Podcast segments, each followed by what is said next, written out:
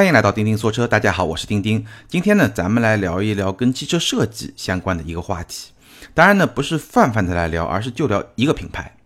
最近呢，我参加了马自达的一个讲设计的活动。严格来说呢，它其实不太像我平时参加的那种媒体活动，它更像是一堂设计课。那它的主讲人呢，就是马自达的首席设计师和品牌风格负责人前田裕南先生。老听友应该都知道，我对马自达的设计啊一向是比较喜欢的，所以有这么一个面对面交流的机会，对我来说就非常的特别。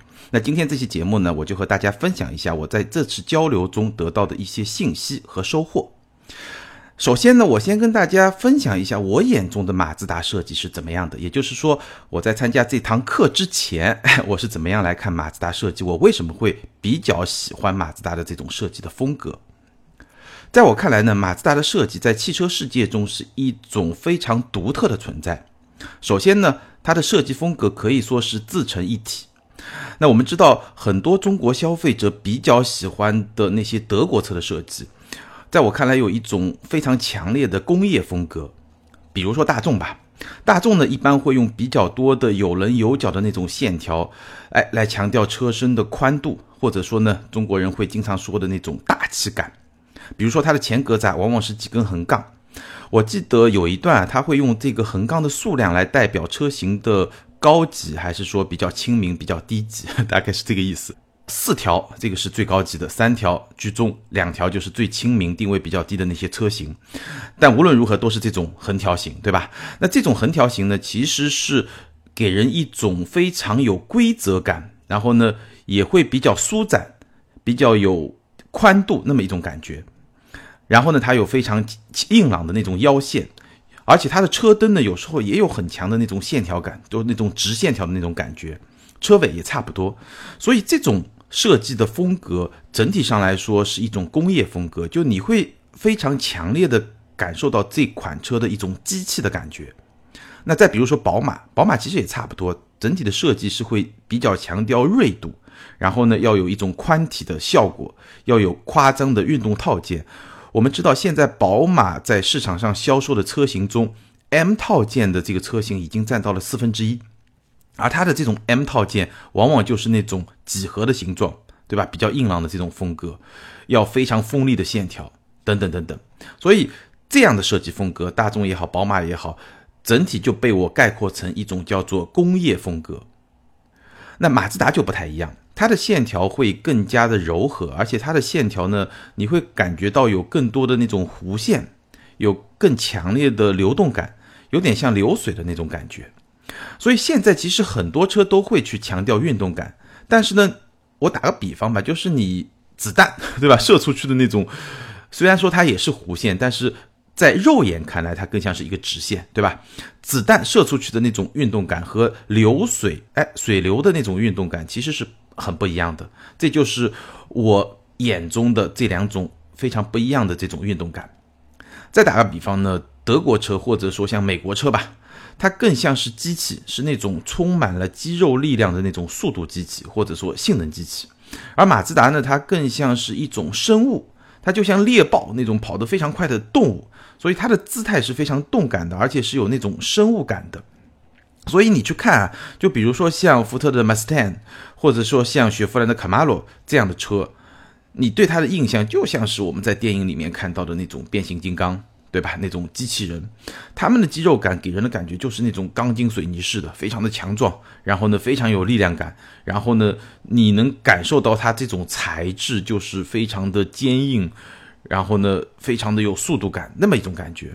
我记得我第一次去底特律的时候，那天是一个周末。底特律这个城很有意思啊，它大部分居民其实是居住在城郊，所以周末的话，整个底特律的这个没人，就像一座空城一样。然后我在这座空城里面就看到了一辆科尔维特，那种感觉啊，有点像我不知道多少听友看过那部电影叫《我是传奇》，I'm Legend，就那部电影，那部电影开篇。就是主人公，然后一条狗，我记得是好像对吧？然后还有一辆好像是福特的 Mustang，就反正是一辆美式的肌肉车，就是那种感觉。那我刚才提到的像 Camaro 啊，像 Mustang 这种肌肉车，或者说呃叫 Pony 卡，对吧？就这种车其实是很强烈的这种机械感，就像变形金刚，就像机器人一样，那那是一种感觉，那个是德国车和美国车营造运动感的一种方式。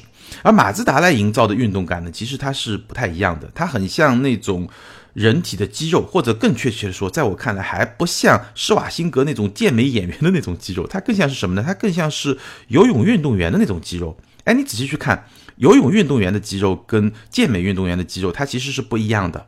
游泳运动员他的肌肉，他练出来肌肉，因为他在水中练习嘛，他练出来的肌肉外面会包一层很薄很薄的脂肪。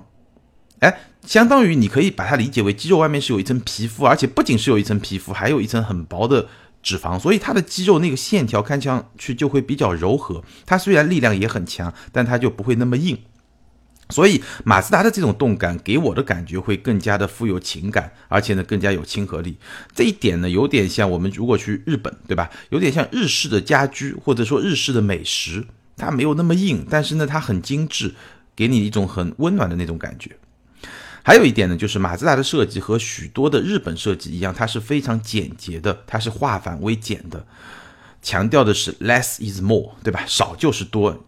比如说我们去看那种像 MUJI 的那种设计风格，当然了，这种少就是多，在马自达这儿呢，也不是教条式的那种极简主义，而是反复推敲以后达成的那种美、力量、韵律结合出来的那种优雅和自信，所以它不会给人一种用力过猛的感觉。你看那些线条。马自达的那些车型上的那些流线型，你看上去它就是这么一条线，当然这条线设计成这样，它其实是有很多讲究的。我们待会儿上课的时候，我也我也感受到了这些讲究，这些方法，它是有很多讲究。但是你看上去它是一个很简洁的一种状态，无论是车身的外观，包括车身的内饰，很多部分也都是这样的。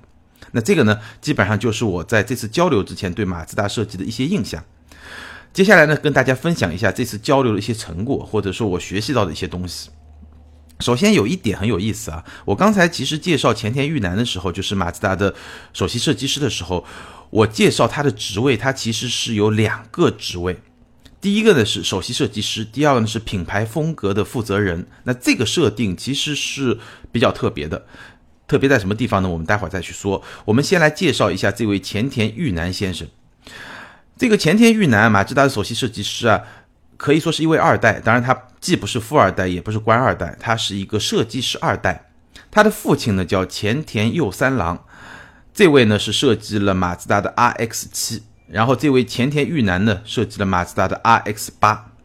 那我们都知道，那是两台转子神器，对吧？可以说是马自达精神上的一种图腾。我记得圈子里面有一个段子啊，他说马自达这个品牌呢，就是一个技术宅男，非常痴迷于技术研发，而且呢，特别痴迷于转子发动机。所以呢，马自达就是一个赚点钱就去研发转子发动机，然后把钱花完了就接着赚钱，大概就是这么一个形象。这个说法呢，肯定不全对，但确实能够反映出马自达技术男的一面。不过呢，在我看来，其实马自达我会比较喜欢这个品牌，有非常多的原因。那比较重要的是两点：马自达其实一方面是注重技术，就是一个技术男的角色；另一方面呢，它非常强调设计。技术和设计可以说是支撑马自达这个品牌的两个重要的支点。那前田裕南呢，是在二零零九年的时候接手了马自达的设计部门，然后在第二年，就是二零一零年推出了我们现在大家非常熟悉的混动设计理念。那个时候呢，了解马自达历史的朋友应该都知道，马自达正面临着比较大的挑战。咱们七零后像我一样，或者说八零后，对吧？很多听友可能会有一些印象，就是那个时候差不多就是马自达刘锐意这款车在中国市场销售的那个时候。那那个时候，其实马自达是处于一个比较艰难的一个状态，很多产品在市场上的表现呢，应该说不是特别的好。那也是从这个时候开始呢，马自达开始了自己的复兴计划。这个复兴呢，就是推出了后来的创驰蓝天系列车型。这个系列呢，就是今天我们在马路上能够看到的这一代的马自达的车型。它有两个重要的突破口。第一呢，就是设计，就是今天我们要聊的前田裕南他领导的马自达的设计的一种变革，混动设计理念最后的这种呈现。那第二呢，就是创驰蓝天技术。创驰蓝天技术本质上是一整套的高效节能技术，当然跟车辆的动力啊、性能啊，包括它操控的一些感受呢，都是有关系的。那今天我们要聊的呢，就设计。这个设计呢，就是我刚刚说的混动的设计。我刚刚在前面讲的对马自达设计的这些印象，其实就是混动设计的产品，哎，给我的这么一种印象。那它的主导者呢，就是今天这堂设计课的主讲人前田裕南。我前面说了，前田裕南在马自达的职位非常有意思，两个职位，一个是首席设计师，另外一个是品牌风格负责人。那这种独特的安排，其实是体现了设计在马自达的重要性。也便于前田裕南来完整的掌控马自达的整体的发展的方向，而不只是设计的方向。哎，这个其实差别挺大的。他是要掌控马自达品牌整体的发展方向，而不只是设计方向。在大多数品牌，这个职位通常是由市场部的人士来担任的，对吧？可能是一个市场总监或者品牌总监。但无论如何，是做市场的这么一个。职位，那么在马自达呢，它是由设计师来担任的，所以这个就非常的有意思。好，我们来看看这个前田裕南在这节课上给我讲了一些什么东西，里面有很多信息呢，确实我也是第一次有这么明晰的这么一种认知，非常有意思。首先，混动是怎么设计出来的呢？这就是我在这次交流中学习到的，也是今天的节目重点要和大家分享的。混动的英文名呢叫 CODO，K-O-D-O，CODO，Soul of Motion。直接翻译过来的就是运动的灵魂。那从概念上来说呢，它是抓住动物在爆发瞬间呈现出来的那种力量感和美感来表达运动。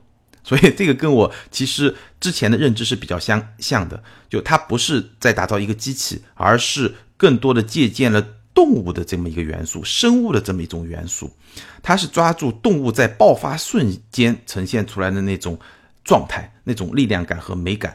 来表达一种运动，所以最终我们感受到的，比如说 我感受到的，就是说，哎，这个车看上去像是一种生物，对吧？一种动物，而不是一个机器。那么从实际操作的角度呢，设计师是这么做的：首先呢，他要找到灵感的来源。前田裕南说，这个灵感的来源就是猎豹奔跑的姿态。好，这是一种状态。然后呢，他们会设计一个物体的形状来表达这种姿态。那这个物体呢，其实就是有某一种几何形状的这么一个物体，对吧？可以来表达猎豹奔跑的姿态这么一种形状，把它变成一个实体，最后呢再设计出相应的车身造型。所以我们看一下这个步骤，先是一个姿态，这个比较虚一个概念，但确实是在自然界中存在的这么一种姿态，然后把它用某种材料变成一个具体的物体，把这个形状哎设计出来。来表达这种姿态，最后呢，再把它变成一种相应的车身造型。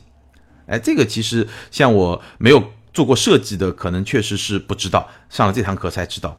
那么在二零一零年八月，马自达首先推出的是一款刃概念车。那这是一款轿跑车，最让人印象深刻的是它的流动感非常强烈的这种弧线，这辆车非常的炫，而且是奠定了混动设计的基础。那我会把今天节目里提到的几款车的图片都放到节目的简介里，大家可以一边看一边来听咱们今天的节目。这是刃。随后呢，马自达又推出了另外两款概念车，一款叫势，一款叫雄。刚才说的刃呢是坚韧的刃，现在说的势呢是势能，就动能势能那个势，趋势的势。雄呢是英雄的雄。是概念车和熊概念车，那这个是概念车后来就发展成了 CX 五，熊概念车呢就是后来的阿特兹，最终两款量产车在整体风格和很大程度上呢都是继承了概念车的设计，都它整体的风格是比较像概念车的，只不过在车灯对吧、保险杠、后视镜这样一些细节的方面呢更加符合量产的需求，看上去没有那么的极端。那么到此为止呢，混动概念就落地了。所以我们现在看到的这些像 CX 五啊、阿特兹啊，包括后来的昂克赛拉，就是这么一个过程，把混动概念落地了。那混动概念下的马自达呢，除了我刚才提到的一些设计特点，其实还有一个在今天的汽车世界里面非常独树一帜的地方。这一点其实我原来没有意识到，但前天玉南他这么一说呢，我再一琢磨呢，确实如此。大家可以想一想啊，这个特点就是。反家族化，现在我们都在说，对吧？很多品牌的设计就是家族化的设计，这几乎可以说就是今天汽车界的一种主流。那它的好处呢，很明显，首先，家族化的设计可以强化品牌的识别度，就你很远看到这辆车，哎，这是一辆大众，这是一辆奔驰，这是一辆宝马。也许你还没有办法去确定这是哪一款大众、哪一款宝马、哪一款奔驰，但是你很远就能够看出来。第二呢，它可以提升设计的效率。就我当一款车设计好了以后呢，我就很容易去设计另外一款车，对吧？比如说奔驰 S 出来了，我很容易去设计一款 C，我也很容易去设计一款 E。但是马自达没有那么做。前田裕南他是这么来解释这么一种现象的，就说他说我的工作是确定一个设计风格，而不是具体的设计元素，这就跟家族化的设计拉开了一个距离。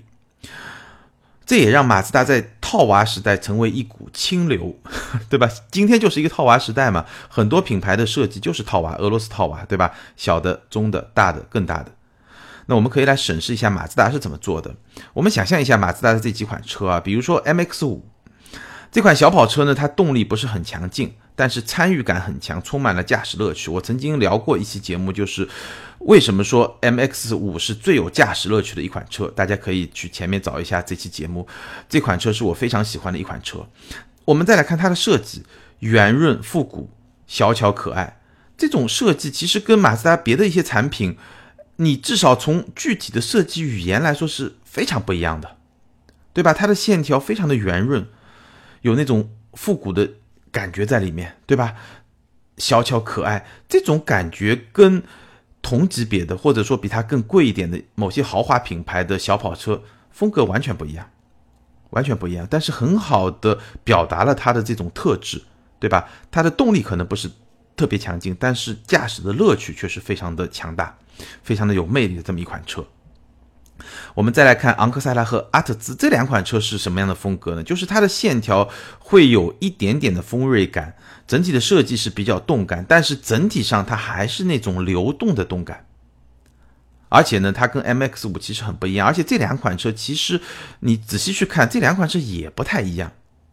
再说 CX 五，那就跟两款轿车的差别就更加大了。CX 五虽然说，哎，它也有很多流线型的这种线条，但是它整体的感觉是会比较的挺拔，比较的硬朗，因为它会更高一点，而且是一个 SUV 嘛，所以它会呈现出一个 SUV 车型应该有的那种气势。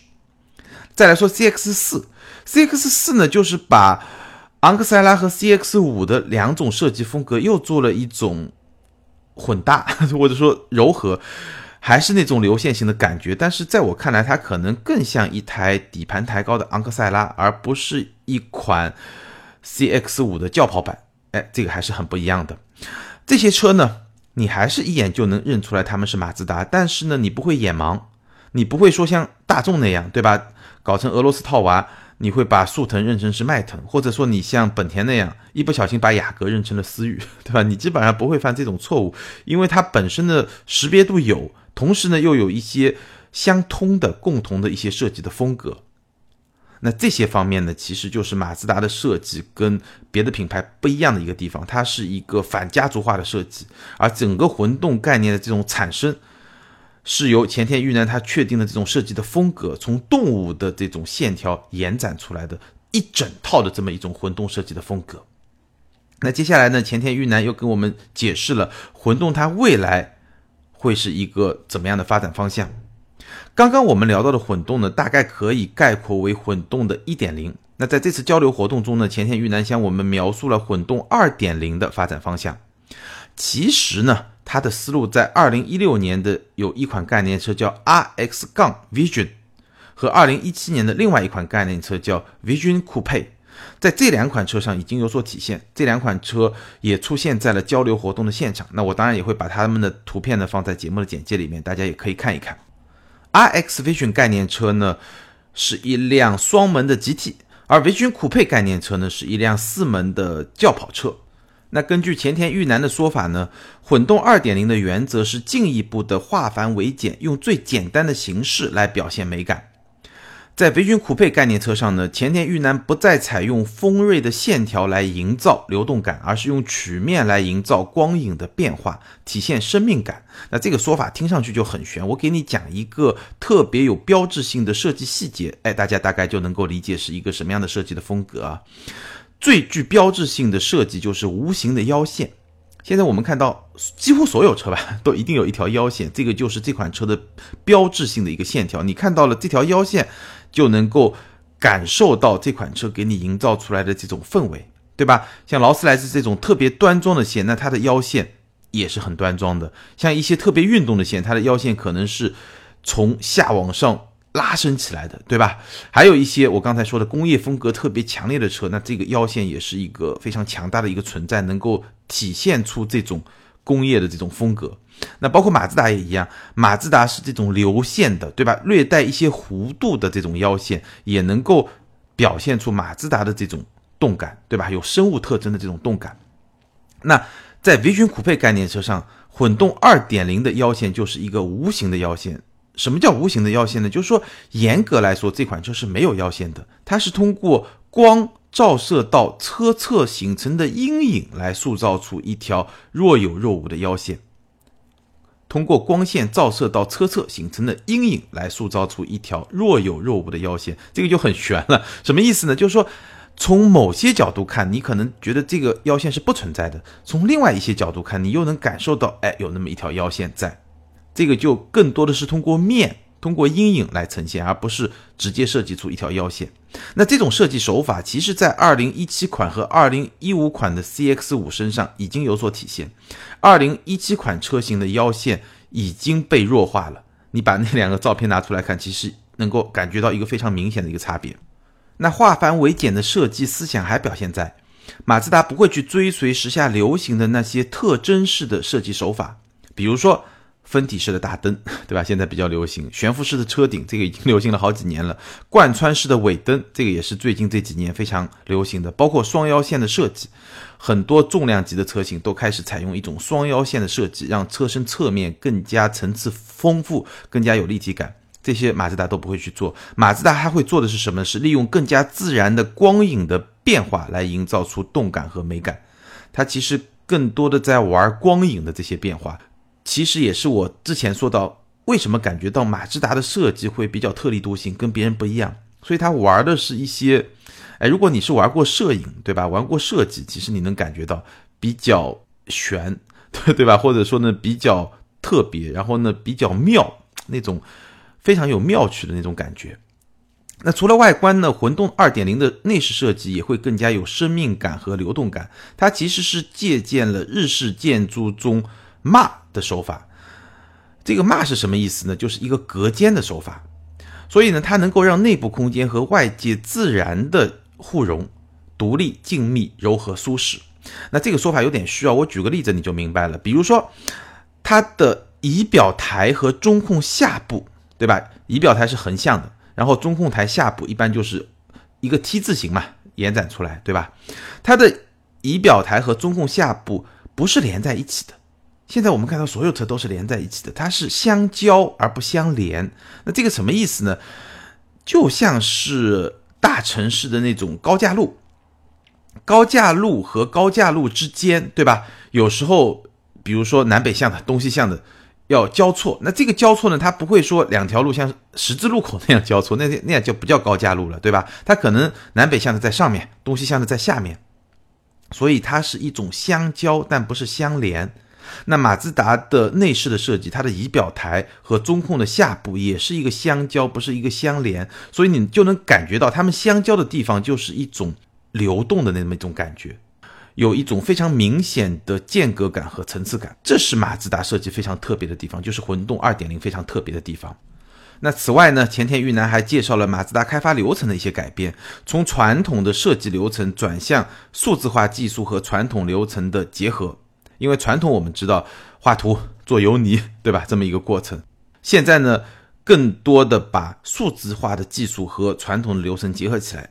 那数字化的好处呢，能够提升设计的效率；而油泥的好处是能够在真实的三维世界中感受光影变化的实际效果。所以这一点对马自达来说也是非常重要的。对于汽车进化来说，设计始终是至关重要的一环。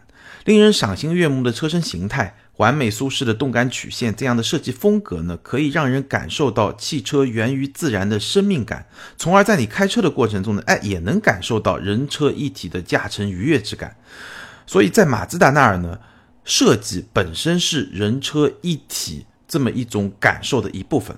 这也是马自达混动设计的一个终极目标，所以我们可以预见的是，未来的马自达设计会继续走在一条很不一样的道路上。那我们最后来总结一下这次交流活动带给我的感受。首先呢，我觉得前田裕南和马自达对车的理解，或者说对车和人关系的理解，和别人是不太一样的。可能在某些品牌那里，车子就是越来越高效的交通工具。或者说呢，是越来越时髦的科技玩具。但是在马自达这里呢，车子应该是我们身边像家人一样有生命的个体。所以前田裕南他一直在强调的是人和车的一体感，对吧？人车合一，强调工具和心灵的这种交互。从某种意义上来说啊，这种观念是比较传统的，但它也是更加温情脉脉的。所以马自达这个品牌总是特别有亲和力，我想和这种设计理念、品牌理念是分不开的。马自达呢，它不算是一个大品牌，但它绝对是一个很有个性的品牌。它在很多方面有自己的坚持，比如说对自然吸气发动机，甚至转子发动机，对吧？对设计等等等等。那我从前田玉楠的分享中呢，其实很能够感受到马自达的这种气质。好，关于马自达设计，关于我从这次交流活动中了解到、学习到的一些东西，咱们今天就聊到这里。我知道咱们的听友中马自达的粉丝应该还是不少的，所以关于今天的话题，你有什么看法？关于马自达的设计，哎，你有什么独到的见解，或者说有一些有趣的故事，欢迎在评论区留言。我会在下期节目中呢精选两到三条精彩留言与听友们互动，并且送出我们的精彩礼品。好，今天咱们就聊到这儿，下周接着聊，拜拜。